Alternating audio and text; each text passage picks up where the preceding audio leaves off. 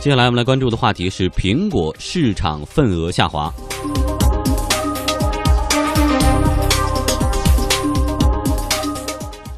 在智能手机领域，苹果的地位曾经无人撼动。过去的十多年间，苹果公司增长迅速，如今遇到了点麻烦。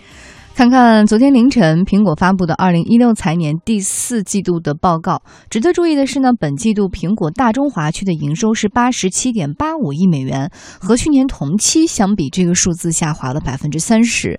另外呢，有数据显示说，今年的第二季度，苹果手机在中国市场的占有率降到了第五名，在苹果的前面分别。排在的是排在前面的是华为、OPPO 和 vivo 这三家公司，占据了中国市场百分之四十七的市场份额。互联网专家刘兴亮分析，苹果手机市场份额下滑背后主要有两大原因，更多的还是以来自于竞争对手对市场的打压，尤其是像华为在高端市场的发力，以及这个 OPPO 和 vivo 在整体市场的占有率打压。更重要的原因是苹果创新乏力，你像现在 iPhone 七。它和 iPhone 六，你从外观上除了有颜色的改变以外，各方面改变都不大，所以说它的创新乏力也是它其中一个很大的原因。与此同时，苹果认为 iPhone 七将改变苹果的下滑轨迹。苹果 CEO 库克在财报发布以后的电话分析师会议上。说苹果正在恢复收入增长，展望未来，市场对 iPhone 七和七 Plus 反应一直非常积极呀。胡哥说，当公司产品供不应求的时候，很难衡量具体的需求。三季度报告显示了一些信息，但是公司有信心在第四季度把销售恢复增长，这对公司来说非常有利。同样呢，曾经在中国智能手机市场上叱咤风云的小米，今年日子也不好过。去年年初，小米完成了一轮融资之后，估值高达四百五十亿美元。如今过去一年。多了，外媒眼中小米已经严重缩水，估值仅剩四十亿美元，不足去年年初的百分之十。虽然这一外媒的报道数据遭到了小米官方的否认，然而小米手机销量下滑却是不争的事实。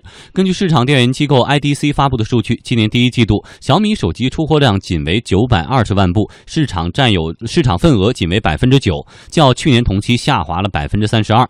今年第二季度小米手机的出货量同比大降百分之三十八。互互联网专家刘兴亮分析，小米面临三大问题。因为小米它毕竟还只是一个四五年的成长型的这样的一个企业，过快的扩充品类，尤其是一些和你主营手机业务不相干的品类，我觉得一定程度上也是拖了小米的后腿。第二个原因呢，就是小米它以前的玩法和打法，现在已经被大家都吃透了。还有一个原因是，小米它原来针对的用户群是屌丝，但是随着屌丝年龄层的增长，他要获得新的社会认同感的时候，他就希望买比小米品牌更高的手机。这个所以说，你老用户在流失，新用户没有跟上，这就是小米现在面临的几个问题。嗯，通过刚才的一系列的数据的介绍，我们说到了乔布斯创造的苹果和雷布斯创造的 小米，现在同样面临的一系列的问题。但是苹果和小米好像这个无论是打法上还是这个质量上，呃，品牌定位上都有很大的区别。为什么它俩都出现了下滑？呃，我们是不是能把苹果包括小米的，就是这种现状，其实可以归因为整个智能手机的一个整个市场的一个停滞？呃，因为就是，但是它俩是大幅下滑。对，呃，这可一呃可以说就是原来是一个增长的蛋糕，但是呢，现在慢慢这个蛋糕实际上呃。不再长大的时候，实际上是意味着大家所有的手机厂商都是要在这个蛋糕当中去，呃，分一杯羹的时候，那么就意味着此消彼长的这么一个过程。那为什么人家 OPPO、vivo 就在涨，为什么它俩就在跌呢？呃，那我们来看一下，主要是来看一下苹果吧。就是我们以前呢是呃认为苹果的价格。高，但是它仍然具有自己的性价比。为什么呢？因为它的性能超出其他的手机很多。但是从这两年苹果所推出的新款来看的话，虽然每一款都有呃一些变化，但是总体来说，好像粉丝们的整个的反应就是没有什么惊喜啊。嗯，呃，这个你包括这次是 iPhone 七出来之后，它的所谓的双摄像头都有啊，这个粉丝们呃吐槽说，其实那个别的手机什么什么手机早。早就用了双摄像头，包括你的蓝牙耳机，对，也不算什么，也不算什么新鲜的东西。那这是呃，实际上是意味着苹果的创新的能力或者是创新的含量都在呃下降或者是停滞不动。那如果是这样子的话，你就会看到它后续的那些呃其他的竞争对手已经赶上来了呀，包括像华为，包括像 vivo，他们的这我们的这些国内的国产的手机在性能和性价比上，现在已经开始慢慢的接近了苹果，而它的价格呢又比苹果有很大的优势。那么这就使得说这些手机的性价比，就是在在简单的性价比上已经超越了苹果。这也就是为什么我们现在看到排在前几名的，实际上都是这些手机。嗯，另外，如果非要在苹果和小米之间找一点共同点，我觉得他们二者玩的都是粉丝经济。虽然这个苹果可能之前的这个群体以我是一个果粉为自豪，而小米呢也觉得我是一个很坚定的米粉，但是现在。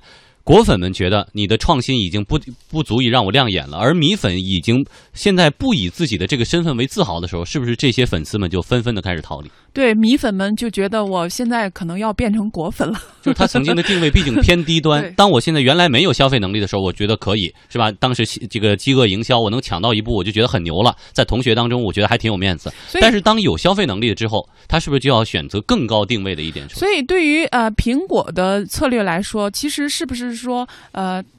面临着这样一个市场，它的降价会不会是一个有效的策略？就是把那些所谓的米粉们变成自己的新加入的果粉。但是小苹果 当时说的苹果 SE 销量并不好啊。嗯，那呃，我们我们可以看一下，就是现在所说的智能手机的红利的时代确实已经过去了。无论是从它的出货量。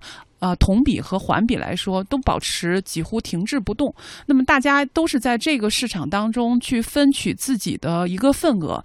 那呃，苹果需要找寻一个呃新的一个市场的定位。好，谢谢何木。在一小段广告之后，我们继续来说一说 OPPO、vivo 后来居上有哪些秘诀。我爱你。够宅吗？比幸福不硬币。만스니스위만比참다 다。 나초라가 사랑해 요。 我爱你，华夏保险。 珍视每一份厚爱，让华夏充满爱。华夏保险。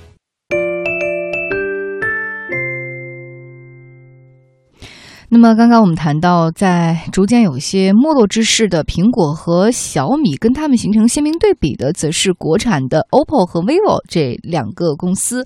在第二季度中国智能手机市场上，他们的占有率排名分别跃升到了第二和第三位。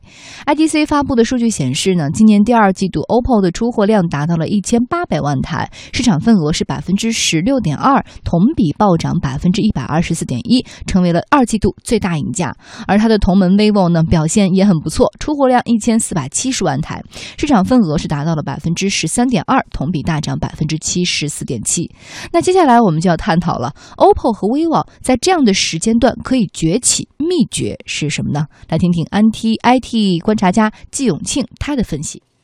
前两年在小米崛起的同时呢，OPPO 和 vivo 呢做了两件事情。一件事情呢，就是在产品上狠抓这个用户的痛点。这个 vivo 主打的这个 HiFi 这个是这个音响，那么 OPPO 主打的这个拍照，还有它它这个快充功能。另外一个方面呢，就是在其他的这个手机厂商在拼命的去拓展线上渠道的同时，那么这个 OV 呢花了很大的精力在继续的拓展他们在线下的渠道能力。我们就看到它赶上了一个比较好的大势。这大势呢，一个就是消费升级。另外一个呢，就是说，因为中国市场这个一线城市呢，现在是陷入到饱和，增长率比较快的呢，反而是这个三四线甚至到农村市场。那么，OPPO、vivo 呢，是通过这个一个产品的这个创新，另外一个呢，通过这个渠道的这个拓展，抓住了这两个机会，所以呢，他们的今年的表现非常好。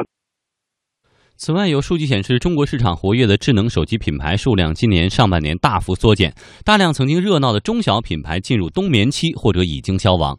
季永清认为，今年中国智能手机市场又迎来一次洗牌。未来确实会出现一个行业越来越集中的一个情况，现在其实已经比较明显了，就是说中小品牌呢，可能单独要生存下去会比较困难。另外一方面呢，就是说在这个机型方面也会逐渐向这个爆款集中。但值得注意的是，在硬件下滑之外，苹果的服务收入表现亮眼。其服务业务在当期取得了六十三点二五亿美元的收入，同比大增百分之二十四。据记者了解，苹果将在美国当地时间十月二十七号召开名为“再次问候”的发布会。有消息说，新的 MacBook Pro 将发布，而有关 OLED 触摸屏的传闻也已经流出。大规模采用 OLED 面板，或许将成为苹果业绩增长的新的动力。所以，我们说到国内的现在，呃，消费者比较熟知的这几家几大这个呃智能手机的品牌，是不是也是在消费升级的大背景之下，曾经的那我们说的杂牌？或者中小品牌原来是只能靠价格的优势来获取一些消费者，而现在当大家的购买力逐渐提升的时候，大家觉得我吃点好的、用点好的很有必要的时候，是不是慢慢慢慢的购买一定会向几个大品牌来集中？这个市场的集中度还是在不断的增加的。就是现在手机市场虽然已经是一个呃竞争非常激烈的一个区域，但是这种这种方向仍然是存在的啊。但是这里头我觉得还是呃要替苹果。说几句话，就是我们现在看到的是苹果的这个营收是在，呃，有一个拐点，但实际上呢，你会从各个数据来看的话，苹果的和其他手机，尤其是国内手机厂商的差距仍然是非常明显的呀。呃，我们说苹果仍然是这个行业当中，无论是从利润还是利润率，包括现金现金流来说，都是一个最高的公司。而且最关键的还是有一个区别，就是苹果它同时有硬件以外，它还是一个吃软饭的公司。就是我们现在看到的苹果，它自成系统，它的一系列的这个生态当中，除了硬件之外，它还包括那些能够提高用户粘性特别多的，像 iTunes Store，然后还有 Music，包括 Apple Pay 这些，这些实际上是其他的手机的硬件公司所没有的呀。而且这个也可能会是这个苹果公司以后发力的一个新的方向。嗯，好，感谢何木。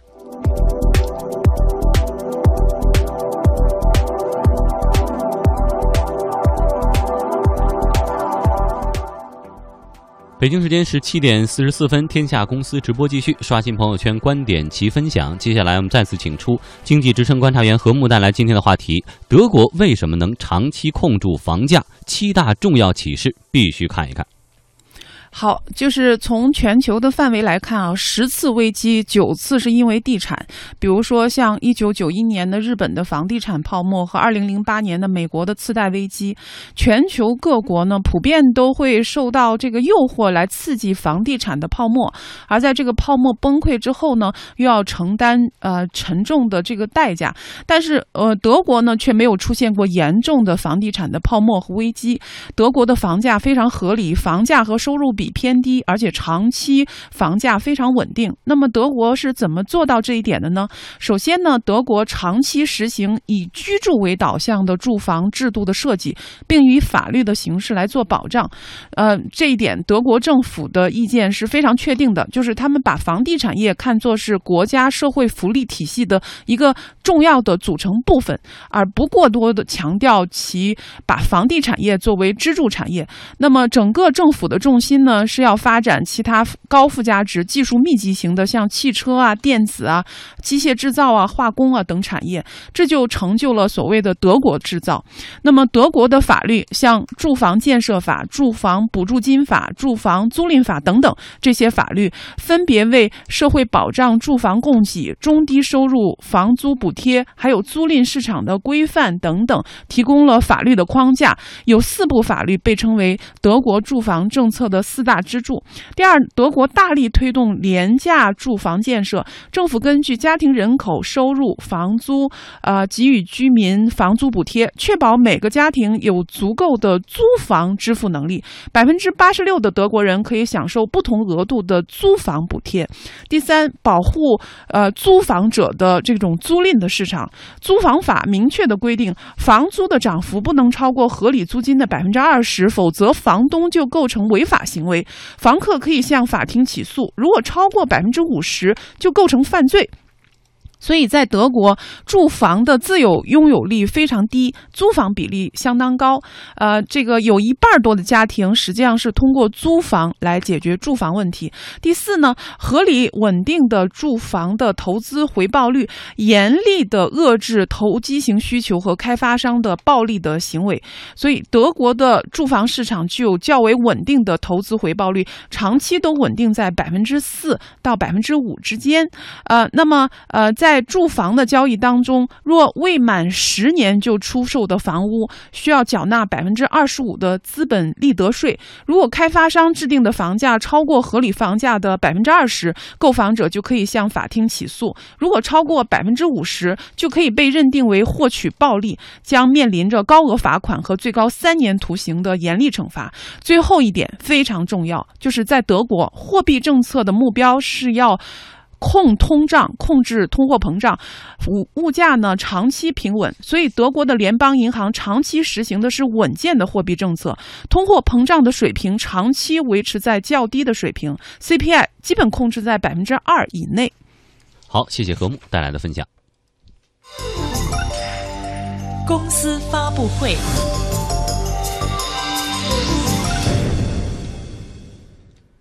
天下公司直播继续公司发布会。今天上午，中国钢铁工业协会召开信息发布会，介绍钢铁行业的运行和去产能的相关情况。详细情况连线前方记者吕红桥。红桥你好，付江你好。嗯，我们先来关注中国钢铁行业，现在已经整体的扭亏为盈，一到九月份的利润高达二百五十二亿元。那么，钢铁工业协会对于钢铁行业的走势有什么样的判断？